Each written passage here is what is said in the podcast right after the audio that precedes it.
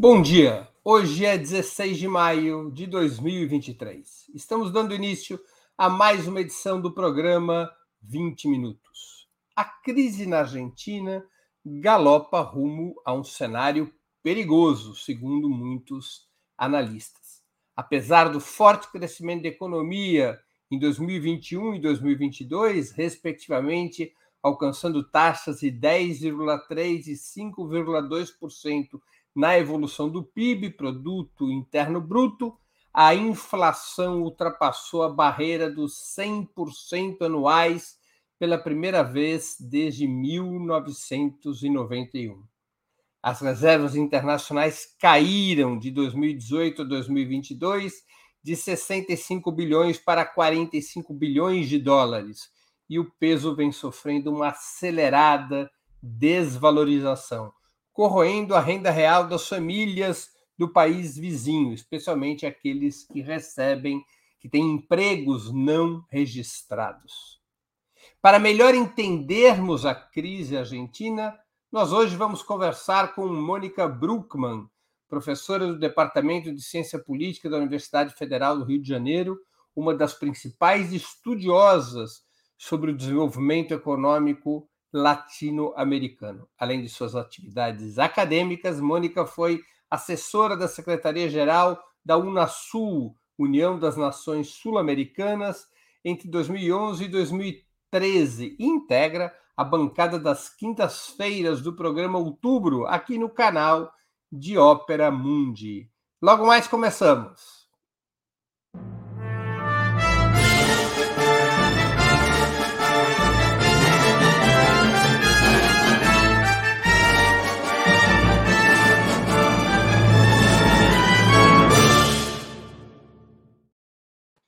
Bom dia, Mônica. Muito obrigado por aceitar nosso convite. Uma honra ter novamente você aqui no 20 Minutos. Todas as semanas a gente se encontra no outubro, mas aqui numa entrevista assim mais longa fazia um tempinho já.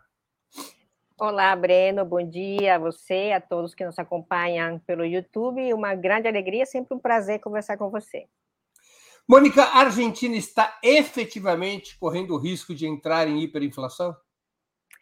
Eu diria que ele, ela já entrou em hiperinflação. Veja, a inflação do, sul, do, do último mês está perto de 9%, né? de abril a maio, é, e acumulado dos últimos 12 meses, 104%. E as previsões mais, é, digamos, positivas, no sentido de diminuir a inflação, consideram que não baixará de três dígitos até final do ano realmente uma situação bastante preocupante, preocupante para a Argentina, obviamente, mas eu acho que para a América do Sul e o Brasil também. A oposição de direita tem alguma razão quando atribui a crise inflacionária ao excesso de gastos do governo Alberto Fernandes e ao fato dos salários terem sido corrigidos nos últimos meses, apesar do crescimento inflacionário acima da própria inflação? Aqui eu me refiro aos salários dos empregos registrados.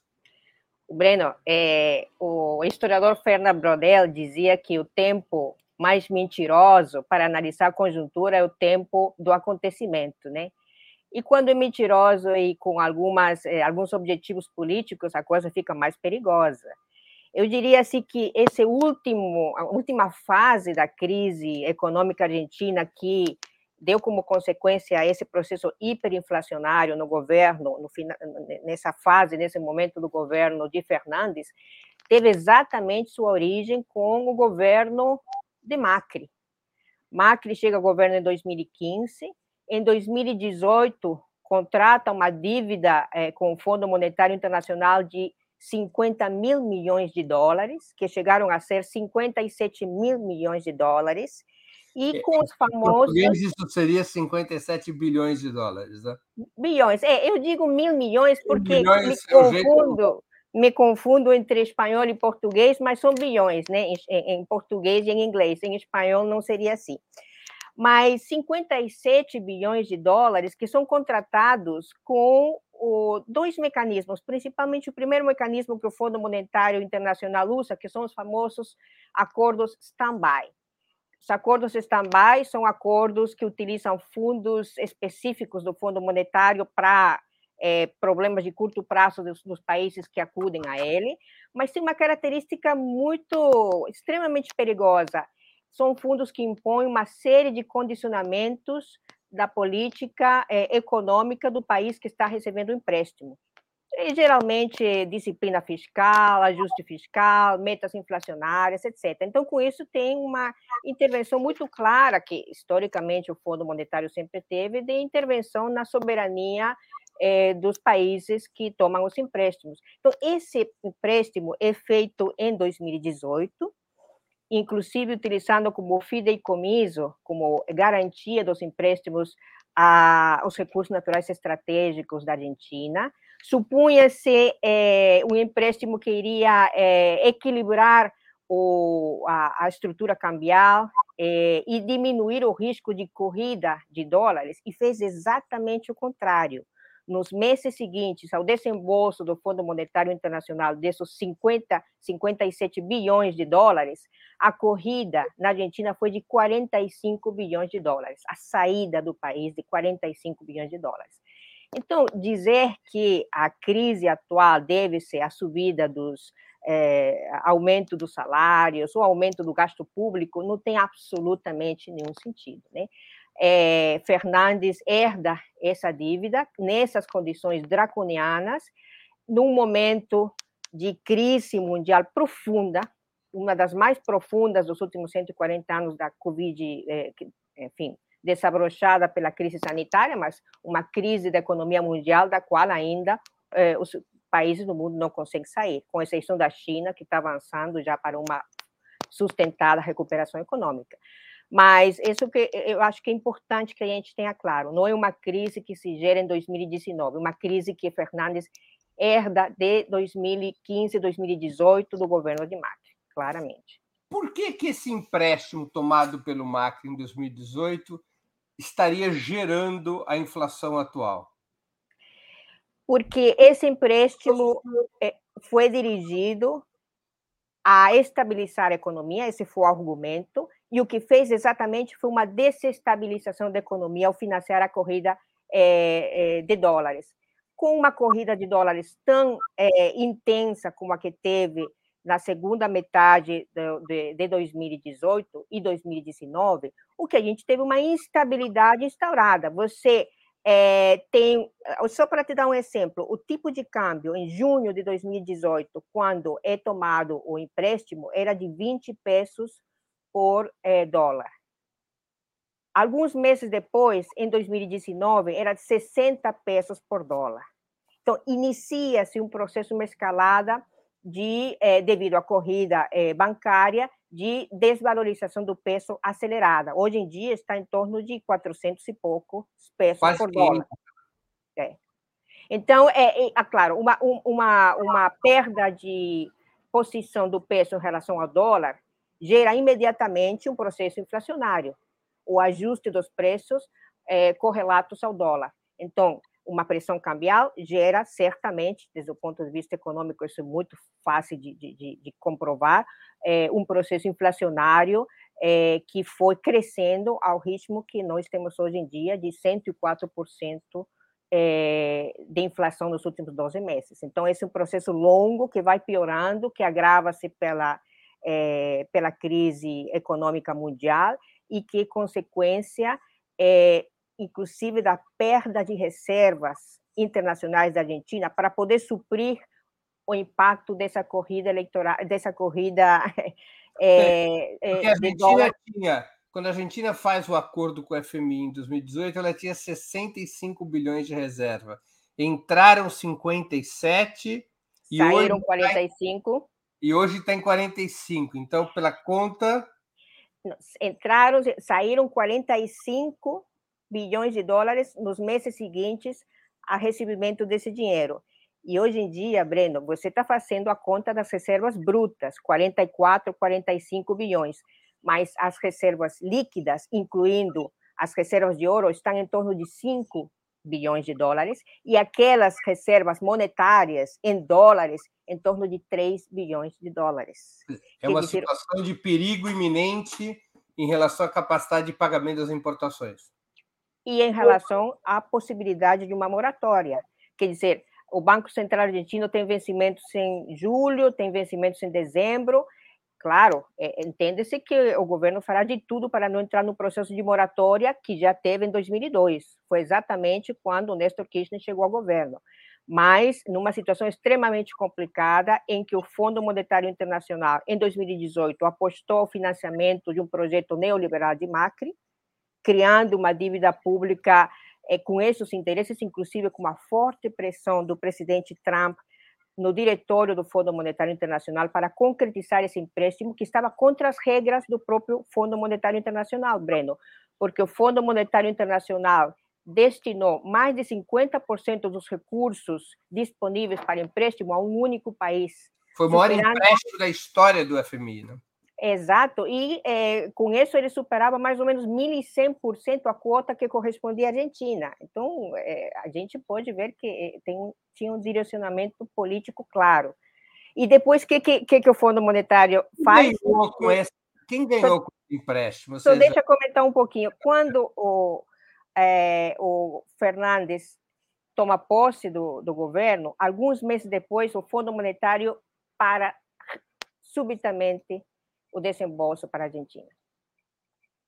Quem que ganha com esse empréstimo do Fundo Monetário da Argentina? Quem que sacou essas, quem, quem correu atrás do dólar e com isso protegeu suas posições? Que setores da economia ganharam?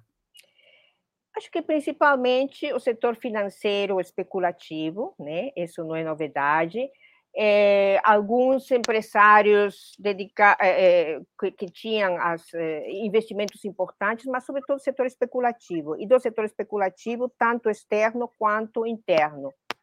O setor produtivo, como a gente vê, está pagando um custo altíssimo dessa, é, desse, dessa crise econômica, o setor exportador, o setor, inclusive, produtor de matérias-primas, né?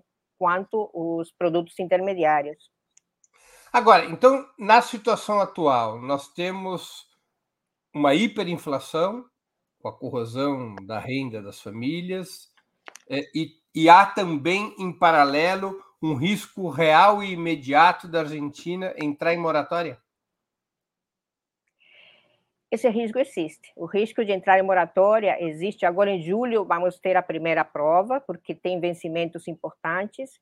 Em dezembro, teve novos terá novos vencimentos, mas isso eu acho que vai depender muito do resultado das eleições. Se o Fundo Monetário vai desembolsar ou não, vai depender do resultado das eleições de outubro e a posse do novo governo em dezembro.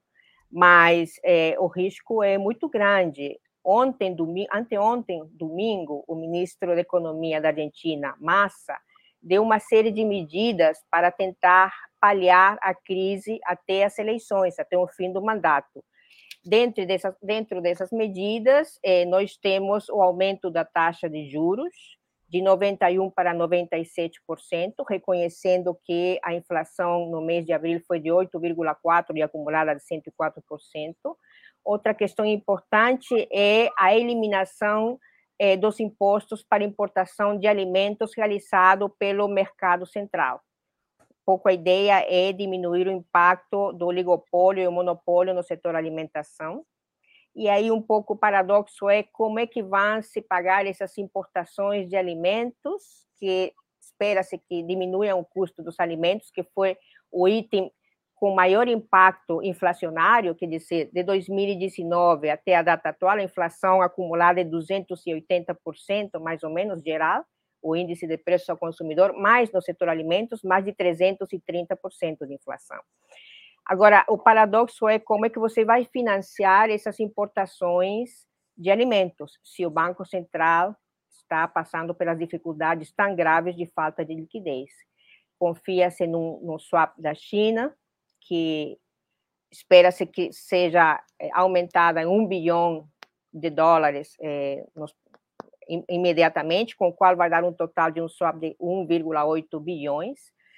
É, está se confiando na possibilidade de novos desembolsos do Fundo Monetário Internacional, desembolsos que são duvidosos, né? Porque num processo eleitoral o fundo tem um papel político também a jogar. Então, quanto mais profunda a crise de Fernandes, provavelmente é, seja o que de alguma maneira esteja como pano de fundo aí no desembolso não do Fundo Monetário Internacional desses é, empréstimos é, que se espera que sejam adiantados de 2023 para esses próximos meses. O que a Argentina está pedindo um desembolso de 10 bilhões de dólares adiantados ao que seria o fluxo de 2023.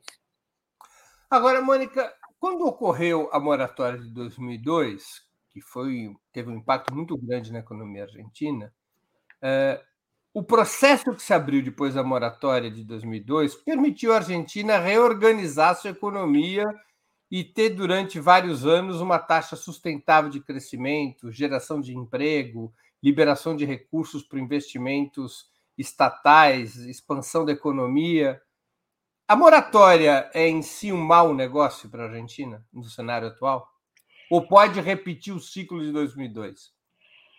Olha, é, eu acho que a forma em que foi gerida a moratória e a saída da crise a partir de 2003, quando Néstor Kirchner chega ao governo da Argentina, foi um exemplo importante para a América Latina. O primeiro que eu gostaria de destacar é a importância das relações com a América do Sul, principalmente com a Venezuela. A Venezuela talvez foi a Venezuela de Chávez foi o país que maior é, apoio deu à é, Argentina nesse processo de crise fortíssima. Né? Inclusive é, praticando escambo, enviando petróleo para a Argentina e a Argentina enviando proteína animal para a Venezuela, que a Venezuela precisava nesse momento. É, essa moratória permitiu a grande possibilidade de sair dos condicionamentos do Fundo Monetário Internacional. E aí já vou respondendo a sua pergunta. Eu acho que foi não só necessário, mas importante para a Argentina recuperar a soberania é, da, da, da, política econômica. E, em segundo lugar, eu diria que é, a Argentina demonstrou uma grande capacidade de negociação da dívida pública. 90% dessa dívida era privada, de instituições privadas é, diversas, e 10% do Fundo Monetário Internacional. A Argentina vai à moratória em 2006, há três anos do governo de Néstor Kirchner, paga 100% dessa dívida ao Fundo Monetário Internacional, 9,6 é, bilhões de dólares, e uma coisa importantíssima, da qual a gente não fala mais, ela renegocia o valor da dívida eh, privada muito inferior ao valor nominal, que tinha sido aquela bola de neve, né?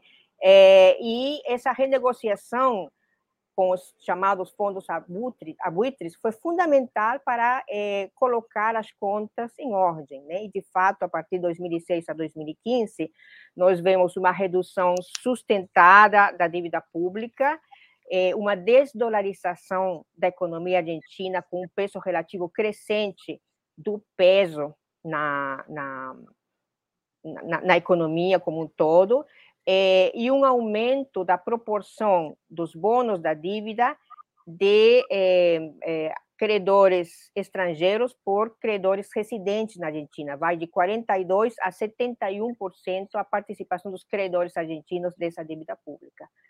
Então, é, eu acho que esse período é muito interessante de ser analisado hoje em dia, porque nós estamos numa situação muito parecida, chegando próximo a uma situação de 2002 e chegando próximo, inclusive, à possibilidade do Fundo Monetário Internacional paralisar os desembolsos para a Argentina. Então... Mas a moratória agora poderia abrir as portas para o mesmo processo benigno que ocorreu em 2000, a partir de 2003? Eu acho que existe essa possibilidade, sobretudo se a Argentina conseguir fortalecer é, apoio da China, conseguir um apoio importante do Brasil, que é o principal, digamos, parceiro econômico da América do Sul, e para o Brasil, a Argentina também é o principal parceiro econômico da América do Sul é, e se criam condições de, é, digamos, é, linhas de crédito que possam ajudar a sair desse processo, dessa crise profunda que significaria, que já está tendo e que significaria uma moratória com o Fundo Monetário Internacional.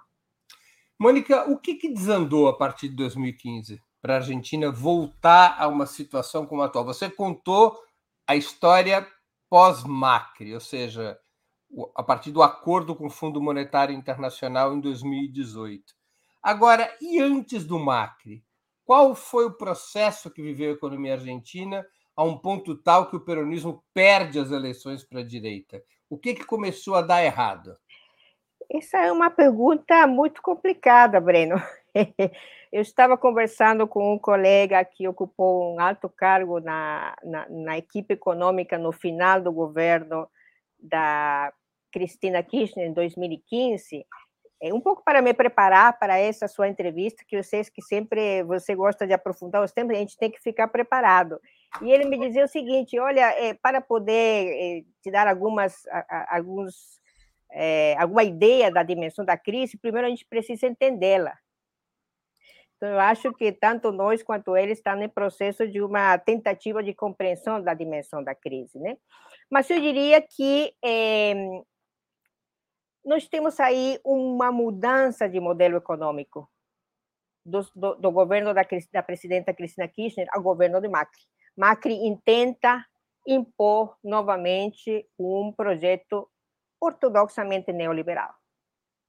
Ortodoxamente neoliberal em relação à política fiscal, às contas públicas e em relação a velha relação que a Argentina tinha desde 1956, quando faz parte do Fundo Monetário Internacional, com essa instituição, reeditando momentos anteriores de toma de dívida sem uma necessidade concreta e utilizando essa dívida para financiar setores especulativos, como foi claramente em 2018 uma dívida de 50 e poucos bilhões de dólares para financiar uma corrida de 45 bilhões de dólares. Esse é uma, um instrumento muito poderoso de transferência de recursos públicos para o setor privado. Isso não é novidade nenhuma. Isso dizer, se faz para os A audiência acompanha, quer dizer, havia setores empresariais, evidentemente, da economia, que tinham pesos e queriam dólares, inclusive para colocar o dinheiro fora do país o empréstimo do Fundo Monetário Internacional garantiu os dólares que esses setores queriam. E... Na prática, foi isso que aconteceu. Na prática, é, olha, foram poucos meses, agora não tenho dado, mas não chega a ser um ano, foram poucos meses depois do ingresso desse dinheiro que o dinheiro sai de volta. Mas deixa uma dívida pública para o governo da Argentina e libera é, esses, eh, digamos, é, investidores privados para retirar o dinheiro do país e buscar outros outros locais de investimento, né? Esses capitais golondrinos. Não sei se no Brasil a gente usou algum momento esses capitais. Capitais gaivotas. Gaivotas, né? Exato. É o nome? É. Em espanhol são os capitais golondrinos, né? Que vão, ficam um tempinho aqui, encontram melhores condições de investimento lá. termo aqui mas em algum momento aqui no Brasil se usou, que era um capital que vinha, passava o, verão, o inverno e ia embora. Só para te dar um exemplo, nós tivemos a semana retrasada, né, nos últimos 15 dias, uma saída, uma nova corrida, né, uma micro corrida, mas é importantíssima para a situação argentina atual, de um bilhão de dólares. Nos últimos 15 dias. Então, realmente é uma situação, eh, de, eu diria assim, que existe toda uma arquitetura para criar condições para essas corridas, né? e essas corridas tornam-se transferências de recursos do setor público para o privado. Agora, no final do governo da Cristina Kirchner, já se instala uma crise econômica, repercutindo a crise internacional de 2008 e 2009. O que, que ali acontece que, inclusive, geraria as condições para a eleição do Macri? Nós temos uma crise do desemprego, importante, uma perda de qualidade do emprego importante. Isso se aprofunda muito mais nos anos seguintes com as políticas neoliberais de flexibilização dos direitos trabalhistas, é, de perda do salário real da população, mas, é, de fato, são indicadores é, demográficos, socioeconômicos que vão se deteriorando no final da, do governo da Cristina. a ascensão do, e isso foi um movimento continental, Breno, não, só, não foi apenas na Argentina. Essa ascensão é, das, das direitas e as ultradireitas na região é um movimento muito maior que a Argentina. Talvez Macri foi o primeiro governo que, digamos, chega onde a, a direita mais conservadora chega governo pela via das eleições, mas é, é um movimento continental, não é uma coisa isolada. Depois a gente viu os outros processos da região indo nessa direção. Então, eu acho que é, é um, um, movimento um pouco, digamos, cíclico, se a gente quer ver desde o ponto de vista é, político. O candidato de extrema-direita, Javier Milei, ele propõe a dolarização da economia argentina como alternativa à crise. É a grande bandeira dele nesse momento. Esse caminho faria algum sentido, na sua opinião?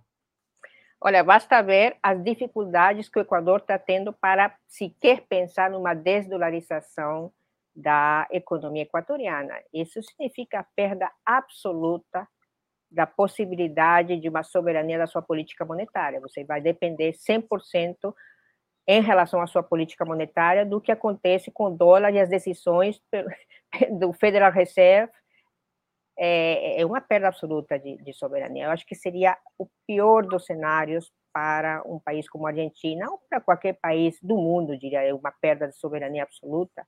Voltar desse processo é muito complicado. Equador até agora não consegue, inclusive durante os dois governos do Rafael Correia, não conseguiu, é uma coisa super difícil. Agora, o que, que o governo do Alberto Fernandes e seu ministro da Economia, Sérgio Massa, estão tentando fazer para deter essa crise? Quais são as medidas que estão sendo tomadas?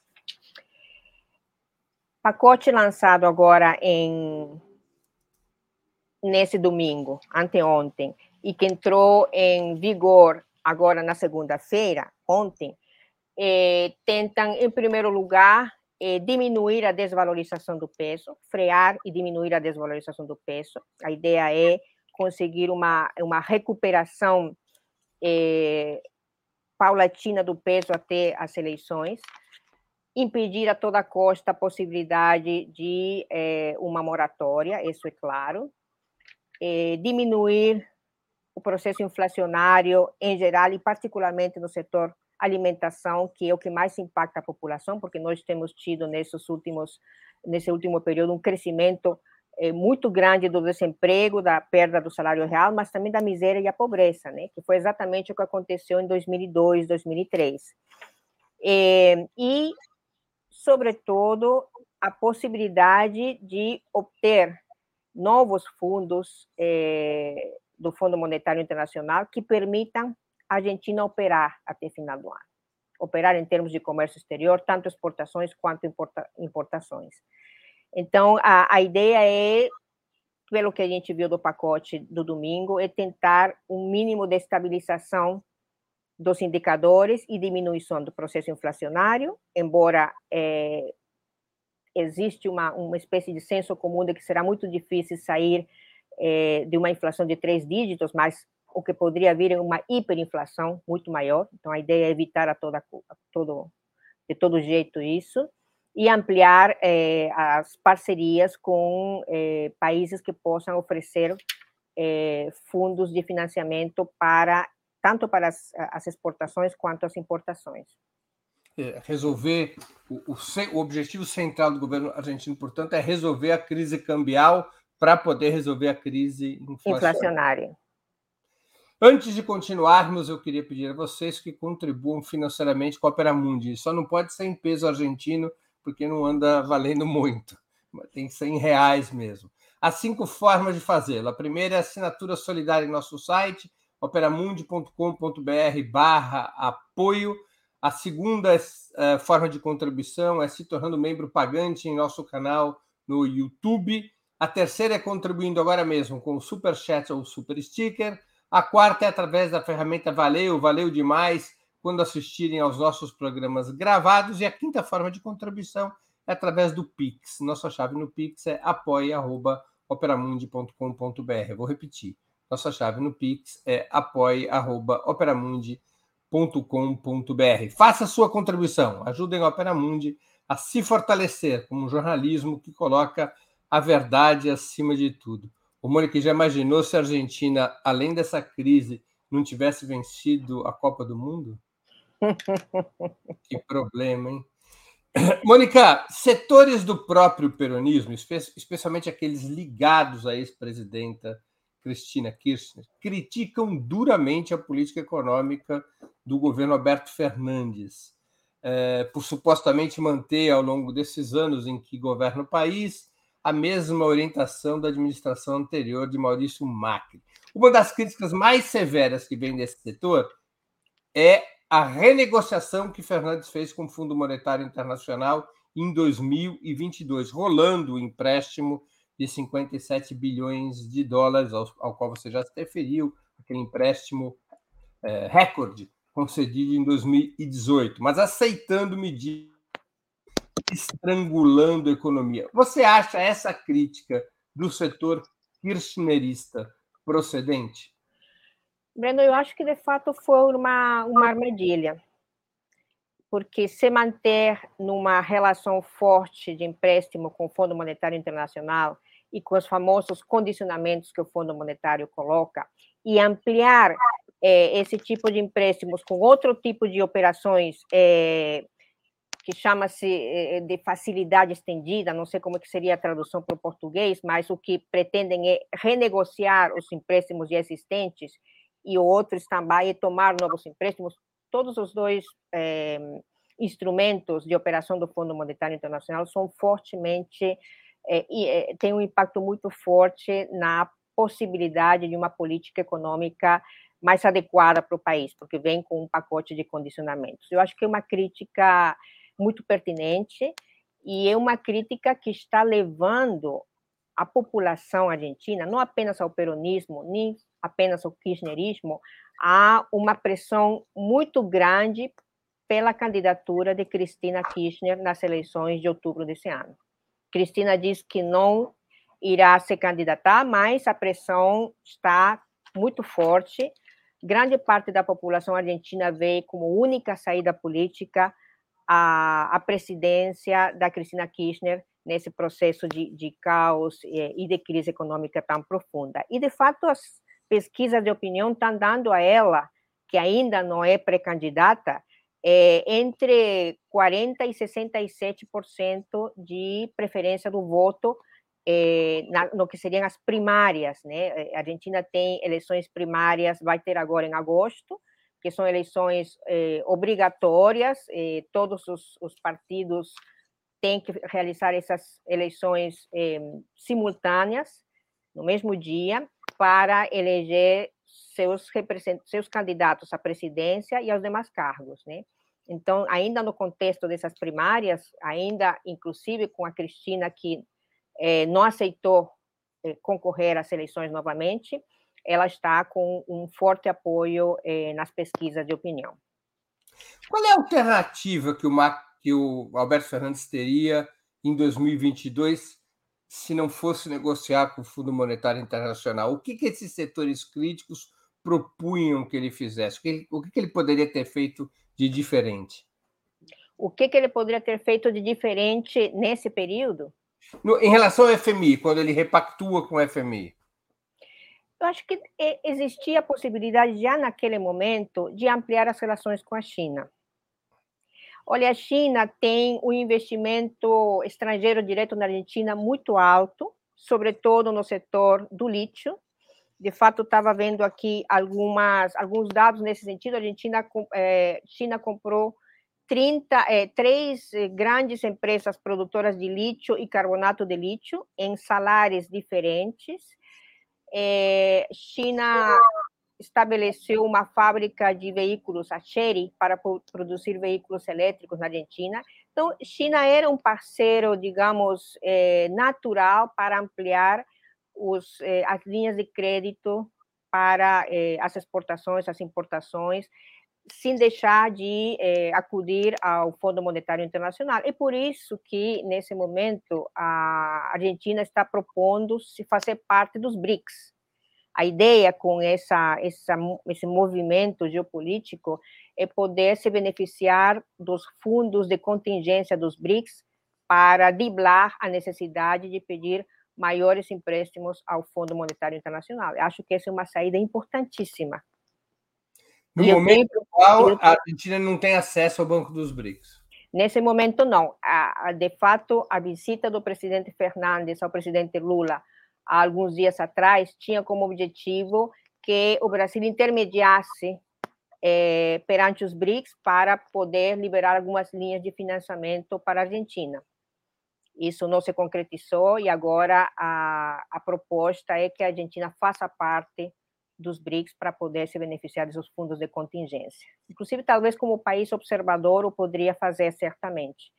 Essa é uma saída importante e é um mecanismo que a China interessa de colocar em prática como um, como um parceiro tão importante quanto a China, né? É exportador de grãos, exportador de soja, de proteína animal para a China. O que, que o Brasil poderia fazer para ajudar a Argentina, além dessa intermediação com os BRICS? Acho que o que já foi proposto, criar um fundo de financiamento às exportações eh, para a Argentina, é um passo importante. Que elas sejam, digamos, geridas pelo Banco Nacional de Desenvolvimento, pelo BNDES, seria eh, o que se espera e, e, sobretudo, porque existe um problema, veja, e, o principal destino das exportações do Brasil na América do Sul é a Argentina. Você tem um setor exportador que está sendo golpeado pela crise argentina. E você tem um problema de realização dos pagamentos. Né? Quer dizer, se você vende do Brasil para a Argentina e vai demorar quatro, cinco, até 180 dias, seis meses para receber o dinheiro, é, o pagamento das exportações, você vai ter uma perda é, cambial importante, seja pela inflação, seja pela desvalorização do peso. Então, um exportador que tem esse tempo tão grande para receber o valor das exportações vai ter uma perda. Então, um fundo de financiamento para as exportações do Brasil para a Argentina permitiria que os exportadores brasileiros recebam, num curto período de tempo e a Argentina possa pagar ao Brasil, inclusive utilizando fideicomissos. Agora, esse fundo ainda demanda um certo tempo, né? Ele não está disponível na prateleira do BNDES.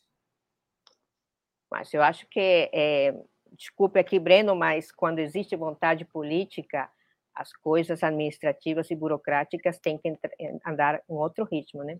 Sobretudo, então, se você pensa num parceiro estratégico tão importante para o Brasil. Eu sei que tem muitas complexidades, mas existe também um timing político é, extremamente curto. O Brasil poderia comprar parte dos, da dívida externa argentina?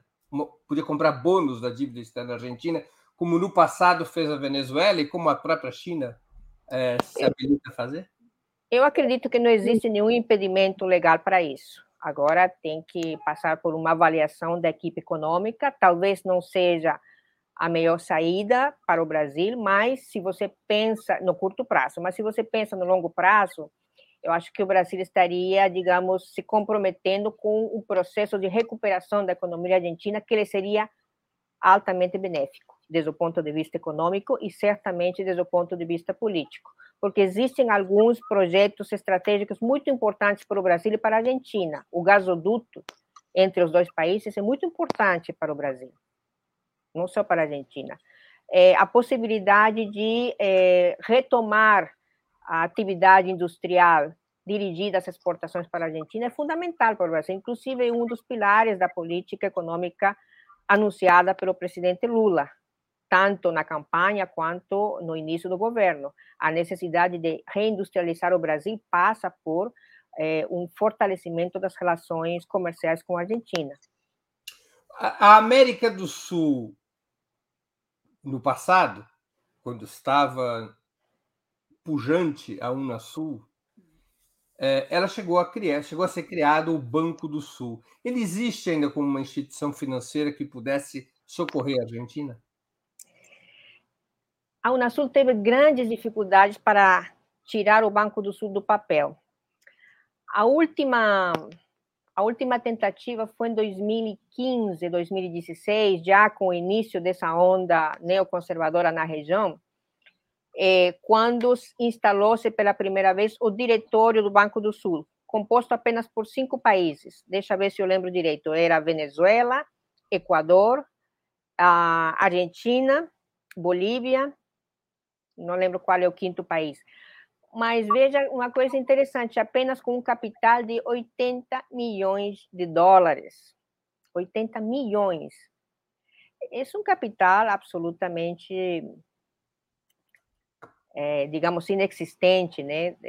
Nesse momento, pensava-se que serviria para fazer alguns estudos e alguns projetos que certamente não iriam ser viabilizados com os fundos do, do, Banco do Sul. Então, o Banco do Sul, eu diria que é um projeto que nunca chegou a sair do papel, porém, é uma necessidade gigante nesse momento na região. A crise gigante, argentina mostra isso. Né? A crise argentina, a necessidade de pensar uma infraestrutura eh, para a integração entre os países da América do Sul, é o típico eh, tipo de projetos que só podem ser financiados com banca de desenvolvimento, com uma lógica totalmente diferente à banca privada, né, que é exatamente o que está acontecendo na China com é, o banco, é, novo banco de desenvolvimento, o banco dos BRICS, é isso, uma banca de desenvolvimento que olha para projetos estratégicos, que não está preocupado com o retorno de curto prazo, mas com o retorno de longo prazo, com taxas de juros muito baixas, em alguns casos praticamente próximas a zero, com o objetivo de criar condições para o desenvolvimento econômico. A Argentina, para além do risco da moratória da sua dívida externa, é, ela está, ela, pode acontecer da Argentina entrar em default dos seus compromissos comerciais correntes a curto prazo? A Argentina pode perder a capacidade de pagar suas importações a curto prazo? Esse é o, esse é o grande perigo. Esse é o grande perigo com o qual o governo atual está lidando, está tentando evitar a todo custo que a Argentina se veja nessa situação, porque veja, com 3 bilhões de dólares de reservas internacionais, isso não dá para financiar nem um mês de importações nos quesitos básicos. Então, é, esse é o grande perigo, como evitar isso a todo custo, porque isso sim teria consequências de paralisar o país, né? gravíssimas. Ah, eu me lembro que aqui no Brasil, em 1982, há mais de 40 anos, houve um dia em que o então presidente do Banco Central, era ainda a ditadura brasileira, Afonso Celso Pastore, ele entra em cadeia de rádio e televisão, o que era estranho para um presidente do Banco Central. É, acho que deve ter sido a única vez que um presidente do Banco Central no Brasil entrou em cadeia de rádio e televisão para informar que o Brasil tinha, naquele momento, 32 milhões de dólares em reserva, que já não era mais capaz de pagar nenhuma importação e que a partir dali só podia se abastecer o carro às terças, quartas e quintas porque tinha que economizar combustível, que o Brasil não tinha mais como é, é, honrar com seus compromissos de importação. É, é um momento mesmo de, de, de complicação. Deixa aqui te colocar uma, uma, outra, uma outra questão. Esta crise econômica forte na Argentina, ela habilita, ela abre espaço para um retorno é, da direita ao governo na sua versão ainda mais selvagem, a extrema-direita representada pelo Breno, pode até abrir condições, e de fato, algumas pesquisas de opinião de alguns dias atrás é, dão um crescimento muito grande de Milley. Agora, se isso vai resolver a crise, certamente a experiência histórica do século XXI só, tomar a segunda metade do século XX, mostra que essa extrema-direita nunca teve condições de equilibrar as contas públicas, nunca teve condições de criar é, instrumentos de crescimento econômico. Então, pode até chegar a ganhar uma eleição, mas não vai resolver a crise. Pelo menos não conseguiu resolver em épocas passadas. Então, é, é uma situação bastante complexa, eu acho. Bastante complexa porque é, você tem uma, de fato, uma, um perigo de avanço dessas forças extremamente retrógradas e desde o ponto de vista econômico, alguém propor a dolarização de um país é o mais retrógrado que você pode imaginar nesse contexto internacional de grande peso à soberania monetária dos países, grande peso à necessidade ou, a, digamos, a, a, as políticas de que os países comerciem as suas moedas locais. Isso está posto agora, né? Sair do padrão dólar, ou pelo menos fortalecer a soberania monetária. Alguém propor a dolarização de um país é uma coisa totalmente absurda. Então, desde o ponto. Hum. Não, não quis interromper. Não, não, que eu digo que é, existe o perigo, mas eu acho que também tem uma coisa importante. A diferença do Brasil, pelo menos o que eu vejo, é que, desde o ponto de vista político, a participação da população, é, a participação política no, na Argentina nunca, nunca deixou esse fluxo contínuo. Os argentinos nunca saíram das ruas. Quer dizer, existe uma espécie de conscientização é, e uma, uma, uma, apropriação das ruas como espaço de protesto que é importante na, na Argentina. É, e eu acho que é, a consciência de que a saída não é pelo lado da ultradireita, mas pelo lado de uma recuperação de uma política nacional de desenvolvimento está crescendo. Então, é, eu vejo que vai ser muito difícil que as próximas eleições se desenvolvam sem a participação da Cristina Kirchner. E a Cristina, nesse momento, é a candidata mais forte que a Argentina poderia ter. Por que, que ela resiste em ser candidata?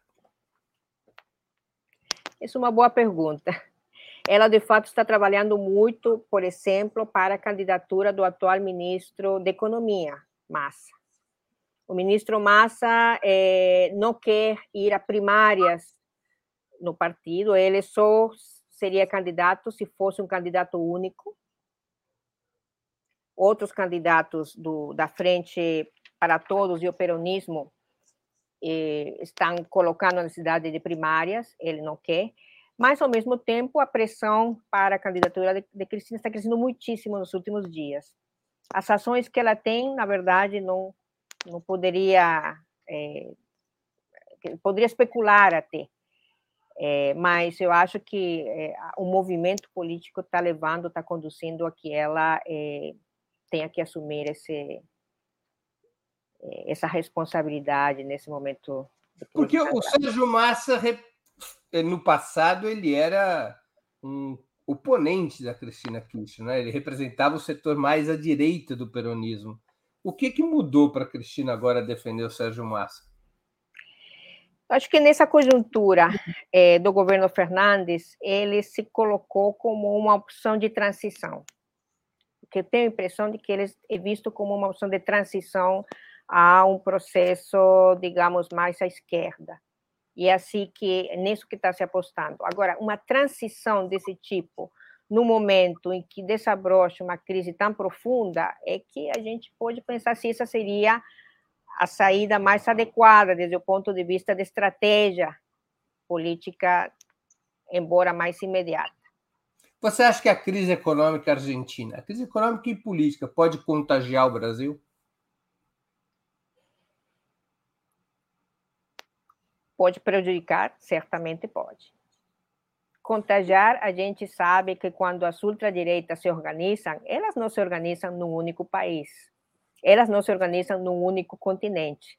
Elas são extremamente hábeis para construir imaginários coletivos planetários e construir discursos planetários e têm instrumentos poderosíssimos para isso. Então, não desestimemos que o retorno de um projeto de ultradireita em qualquer país da região vai impactar a região no seu conjunto porque as redes estão colocadas eh, de maneira muito muito hábil. Né? Imagina o Peru. O Peru é o centro ideológico da ultradireita mundial, o Grupo de Lima, a participação de alguns, eh, digamos, ideólogos, eh, se articula desde um país para toda a região e para, o mundo. Então, acho que é, é, é complicado mesmo e existe essa possibilidade de impactar a região inteira. Isso do ponto de vista político, até porque a ultradireita brasileira já opera com aquela velha história de que a Argentina é o Brasil amanhã, né? O efeito Orloff, que se falava aqui nos anos 80, 90. Agora, do ponto de vista econômico, a crise argentina pode contagiar o Brasil ou o Brasil, por conta das reservas internacionais que possui, várias outras diferenças, não é uma crise que afete economicamente, não é uma crise que afeta o Brasil? Vou te responder isso desde uma perspectiva um pouco leiga, é, dos, dos, instrumentos econômicos mais concretos que essa crise argentina teria para impactar a economia brasileira. O que eu posso dizer é que, é, de fato, alguns projetos importantes para o Brasil serão muito mais lentos ou serão afetados pela crise argentina. Né? É, questões que têm a ver com desenvolvimento, retomada do, do, do, processo industrial, certamente vai está afetando já uma, uma parte importante do empresariado é, brasileiro. Não é à toa que, após a visita do presidente Fernandes, alguns dias atrás, a Brasília, cogitou-se imediatamente, uma semana depois, uma reunião na Fiesp, no Brasil. É por quê? Porque existe um, um setor importante do empresariado brasileiro que está sendo afetado por essa crise. Então, eu acho que isso é um fato. O impacto já está sendo é, sentido por alguns setores importantes no Brasil e pode piorar. Pode piorar porque, pensa você, uma crise muito grande vai significar fluxos migratórios da Argentina para os países vizinhos, da Argentina para o Brasil, vai da significar... Argentina diretamente para Balneário, Balneário Camboriú. por exemplo. Então, é, é, é um conjunto de é, outras, digamos, outras dimensões que entram em jogo numa crise no país vizinho, né? Crise humanitária. O, o movimento do câmbio brasileiro é o oposto da Argentina nesse momento, né? Nesse momento, claro, existe uma microvalorização importante, é, mas, digamos, se, se você vê no médio prazo como é que isso vai, vai impactar a parte do comércio, eu acho que a gente não deve descartar que vai respingar sim. É, inclusive, alguns analistas do mercado financeiro dizem que o Brasil, nesse curtíssimo prazo, estaria sendo beneficiado pela crise da Argentina, porque, como a inflação é muito acelerada e a taxa de juros está situada abaixo da inflação, muitos capitais que estavam indo para a Argentina agora vêm para o Brasil o que estaria jogando o câmbio, é, o que estaria levando à apreciação do real. Estaria entrando mais dólares no Brasil e o real estaria se valorizando, entre outras razões, por causa da crise argentina. Né? Essas, essas visões são incríveis, né? inacreditáveis. Essas versões de curto prazo, essas análises duram 24, 48, 72 horas. Daqui a pouco vai dizer que está fomentando uh, o setor serviços, porque tem muito turismo do, é, do Brasil para a Argentina, um país em plena, enfim, decadência econômica, é inacreditável. Quando eu ouço esse tipo de, digamos, ponderações, eu fico apavorada da falta de uma visão de médio prazo e uma visão é, apropriada para pensar a economia é, desde uma perspectiva de ciclos políticos, ciclos econômicos, uma perspectiva de relações estratégicas, do futuro do Brasil, ao final. Né? Do ponto de vista de uma visão mais a médio e longo prazo, mas com efeitos a curto prazo, a crise argentina deveria levar o Brasil a intensificar as iniciativas pela integração da América Latina ou, ao contrário, o Brasil devia tomar mais distância da integração e buscar outras praças econômicas, como sugere a direita liberal aqui no Brasil, de que a integração seria uma roubada que o, o Brasil deveria se afastar da integração sul-americana ou latino-americana? É hora de acelerar conheço, ou é hora de... Conheço muito bem essas posturas de desintegração ou de destruição dos instrumentos de integração que, porventura, puderam ser criados no começo do século XXI, e sempre achei atitudes e opiniões absolutamente esquizofrênicas. Esquizofrênicas porque não tem nenhuma compreensão da realidade do sistema mundial, da economia mundial, nem regional.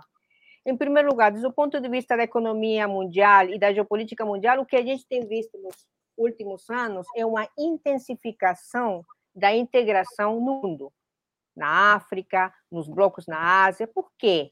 Porque você está enfrentando um processo de reorganização da economia mundial, do comércio mundial, onde a centralidade vai de Ocidente para Oriente, para a China, e você precisa enfrentar esse processo da nova rota da seda com a velocidade com que está crescendo para defender seus interesses subregionais. E a integração é o principal instrumento. É. E a América Latina tem mostrado, ao longo da sua história, que os momentos mais importantes para poder enfrentar crises regionais e crises subregionais é, ao longo de, de não estou falando só desses primeiros 15 anos do século 21, estou falando ao longo do século 20, foram os momentos em que conseguiu-se uma colaboração e uma é, é, espaços de integração regional. Então, são instrumentos para enfrentar a crise de uma sub-região ou de um país dentro da região, que vai desestabilizar a região completa. a região inteira, em maior ou menor medida. Então, é, é muito obtuso pensar que, no momento dessa gravidade, da crise da Argentina, que pode impactar outros países da região, a gente tenha que desintegrar. Ao contrário, os processos de integração, a retomada da visão integracionista e dos instrumentos de integração, tipicamente o Mercosul, para falar do, do mais imediato, mas também a possibilidade de retomar a Unasul, fortalecerá condições é, para enfrentar essas crises de maneira mais sistemática e de longo prazo falamos do Banco do Sul, pode ser qualquer outro nome, mas uma banca de desenvolvimento é fundamental. A possibilidade que essa banca de desenvolvimento tenha fundos de contingência para serem aplicados dentro da região é importantíssimo. A possibilidade de que se criem mecanismos eh, para minimizar a crise política que pode sim impactar os países vizinhos e o resto dos países sul-americanos é fundamental. Vamos lembrar que a Argentina é, está dentro das três maiores economias da América Latina, não é qualquer coisa, desde o ponto de vista econômico. Né? E, e é a segunda maior economia da América do Sul, sem nenhuma dúvida. Então, é, me, me, dá um pouco de. faz um pouco de graça esse tipo de, de afirmações que a gente lê cotidianamente, porque a gente vê que não tem nenhum sustento nem político, nem econômico, nem sequer é, tático, digamos, se você quer ver eles no curto prazo. Claro. Mônica, nós estamos chegando ao final da nossa conversa e eu queria te fazer duas perguntas que eu sempre faço aos nossos convidados e convidadas antes das despedidas. A primeira é qual livro você gostaria de sugerir aos nossos espectadores? E a segunda, qual filme ou série poderia indicar quem nos acompanha? Eu queria indicar um livro que é, foi recentemente traduzido para o português pelo Eric Nepomuceno. Uma coisa muito interessante para pensar o papel da literatura chama-se Duas Solidões, esse é o título que deram em português, que são as conversas entre Gabriel Garcia Marques ah. e Mário Vargas Llosa em 1967 na Universidade Nacional de Engenharia no Peru. Bem, antes, bem antes deles se socarem ainda quando Vargas Llosa era um cara de esquerda e progressista. E é um livro muito interessante porque vai pensar algumas coisas, algumas reflexões muito profundas em relação ao papel da literatura, em relação ao papel da arte no cotidiano, na política. É, é uma coisa muito, eu não sabia, eu soube recentemente, olha, olha minha os buracos na minha formação, talvez por preconceito, eu tive muita dificuldade de ler Mário Vargas Llosa, como literato até algum, há um tempo atrás, que eu disse, não, eu vou vencer os meus peruana. Agora estou lendo muito ele, um pouco tentando separar o político do literato, e realmente é uma coisa muito interessante. Mas o que eu queria dizer é que é, Mário Vargas Llosa fez a tese de doutorado pesquisando, estudando a obra do Gabriel Garcia Marques. Então, foi um grande estudioso do Gabriel Garcia Marques. Bom, esse é um livro uma peruana que Hã? tinha uma peruana com resistência a ler Mário Vargas Llosa é igual uma argentina resistindo a ler Borges, né? Mais ou menos. Mas a gente muda, sabe? A gente vai melhorando com o tempo. A sabedoria chega em algum momento. Qual era o seu escritor peruano favorito, se não era Mário Vargas Llosa? Olha, eu sempre gostei do indigenismo, gostava muito dos, eh, dos escritores dos anos 80, eh, tem, tem vários aí, é, é, uma, um momento de grande, digamos, criatividade na literatura peruana nos anos 80, nos anos 90, Bryce Echenique, eh, enfim, tem, tem vários aí que a gente poderia fazer uma... Os próximos Opera Mundi, os, os próximos 20 minutos eu, eu vou salvar algumas recomendações desse período. Filme e série. Eu, li, é, eu vi uma, um filme que foi lançado agora em 2023, é, que eu achei muito interessante, que eu gostaria também de recomendar, chama-se Hunger. A tradução que a Netflix bota, eu não gosto nada, mas eu traduziria como Fome. É um filme tailandês desse ano. É, eu achei muito interessante porque ele, para além do, do, do roteiro, da história, né, trata-se de uma cozinheira de um restaurante muito popular na Tailândia, especializado na, no uso do wok e o fogo para cozinhar, uma comida muito popular, e entra no, no mundo dos grandes chefs. Mas o que eu achei mais interessante do filme é que tem uma estética da imagem muito bonita, quando ela lida com fogo na hora de preparar as, as, as comidas, é, é uma, é uma, uma espécie de balé, sabe, entre ela e o fogo. É, é um filme interessante, tem algumas reflexões, alguns insights sobre é, a questão da culinária e, a, e, e mais ontológicos e o ser humano. Mônica, uma curiosidade: por que, que a culinária peruana tem tanto parentesco com a culinária tailandesa? Para onde você vai no mundo, tem agora esses restaurantes fusion entre comida peruana e tailandesa? Você acha que tailandesa? Eu diria que chinês é muito mais. Eu acho mais tailandesa.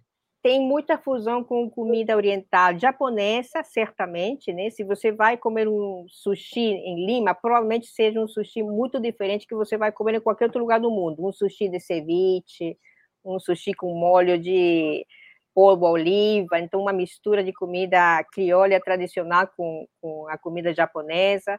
Comida chinesa certamente é muito, é uma tradição muito antiga, porque nós tivemos migração de culias chineses é, na virada do século XIX para o XX, depois da abolição da escravidão, para vir trabalhar nas fazendas de açúcar, de cana-de-açúcar e de algodão. Então, a culinária chinesa se instala é, na, no mais popular da culinária peruana, e se você caminha por Lima, a cada quarteirão você vai encontrar dois tipos de restaurantes. Um chifa, que é como a gente chama os, os restaurantes de comida chinesa, que vem da palavra chifar, que é comer em, em mandarim, e uma e um restaurante de frango assado na brasa, né? São os dois mais populares.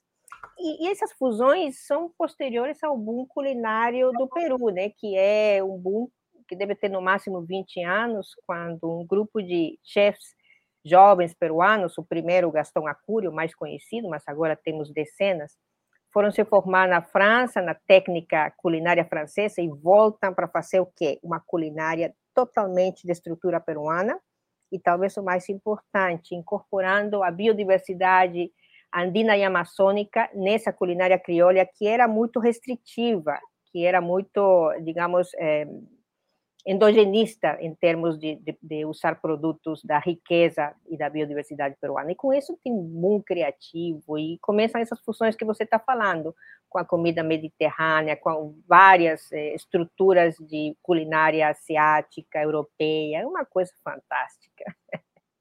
Aí, o próximo 20 minutos com a Mônica vai ser sobre literatura e comida peruana. E olha que eu sou boa cozinheira, então posso dar boas dicas. É fato, é fato. Eu sou testemunha de que você é boa cozinheira. Mônica, eu queria agradecer muitíssimo pelo seu tempo e por essa conversa, como sempre, tão interessante. Muito obrigado e nos vemos quinta-feira, às 7 horas, no programa Outubro, agora dia 19 de maio. Dia 18 de maio, perdão. Obrigada, Breno. É, obrigada ao público que nos acompanhou. Também agradeço a todos e todas que assistiram a esse programa, em especial aqueles e aquelas que puderam fazer contribuições financeiras ao nosso site e ao canal de Ópera Mundi no YouTube. Sem vocês, nosso trabalho não seria possível e não faria sentido. Um grande abraço a todos e a todas.